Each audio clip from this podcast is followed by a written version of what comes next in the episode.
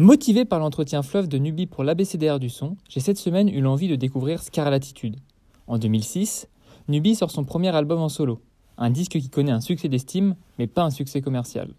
Avant d'écouter cet album, je savais que Nubi était une des figures des rois sans couronne. Du coup, je me suis demandé quelles étaient les caractéristiques qui lui avaient permis d'être nommé roi. Pour commencer, il faut évidemment s'intéresser à ce qui a fait, et qui fait encore aujourd'hui, la renommée de Nubi, sa technique. De ce côté-là, il est l'un des plus grands rappeurs du rap français, sans hésitation. Il joue facilement avec les mots et multiplie les rimes sur plusieurs syllabes, comme dans Maillot crève. Des gueules d'enterrement, des heures d'entêtement, à chercher l'or pour régler les endettements, nous on fait rien en rêvant bêtement.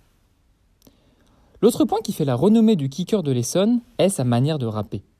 Je suis actuellement incapable d'expliquer pourquoi je trouve qu'il rappe bien. Je n'arrive pas encore à décortiquer la technique des placements dans le rap. Mais en tout cas, ce que je peux dire, c'est qu'à l'oreille, je n'ai jamais trouvé Nubi en décalage avec l'instrumental, ni courir derrière le beat d'ailleurs. Au contraire, il les domine. L'interprétation de Nubi est aussi à souligner. On sent son côté revanchard et l'exutoire que lui procure le rap. Cela s'entend particulièrement sur la track Atrocité. Ce point, Nubi le mentionne dans son interview à la BCDR du son. Il faut que tu te livres, tu ne peux pas toujours te retenir. Si tu veux vraiment que la thérapie fonctionne, il faut y aller, te lâcher et envoyer. Le fait de ne rien retenir se retranscrit bien dans ses textes. Nubi parle de la rue qu'il connaît, et surtout de ses affres, avec un réalisme cru, comme dans Engrenage. On crève à petit feu, la rue nous éprouve. On dit que tout est cool, mais au fond tout s'écroule. On est pris dans l'engrenage, on trime sans relâche, on veut prendre de l'argent pour prendre le large. L'autre point qu'il aborde plusieurs fois dans cet album est le rapport entre la rue et l'État. Par exemple, dans Choquer la France.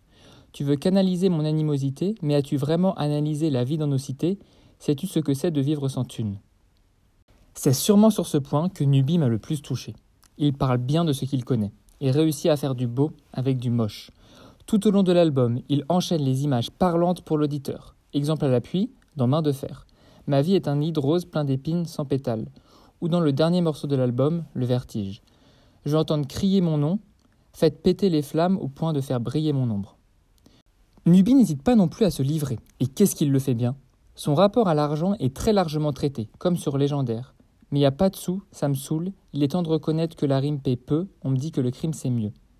Dans l'ABCDR du son, il assume être retombé dans ses travers en 2006, et il en était conscient à l'époque. En témoigne le morceau très introspectif Main de fer.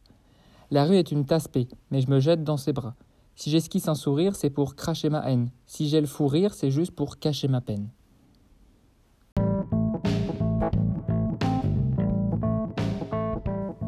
À travers tous ces points, je peux largement comprendre son affiliation au roi sans couronne. Si je devais toutefois donner un bémol à cet album, ce serait les feats, que je ne trouve pas de qualité comparable au talent de Nubi. Mais malgré cela, j'ai pris de nombreuses claques en écoutant Scarlatitude. Mention spéciale pour Main de fer, qui est sûrement mon morceau préféré de l'album. Il est temps pour moi de découvrir le reste de la carrière du rimeur du 91 et pourquoi pas d'attendre son retour, qui sait.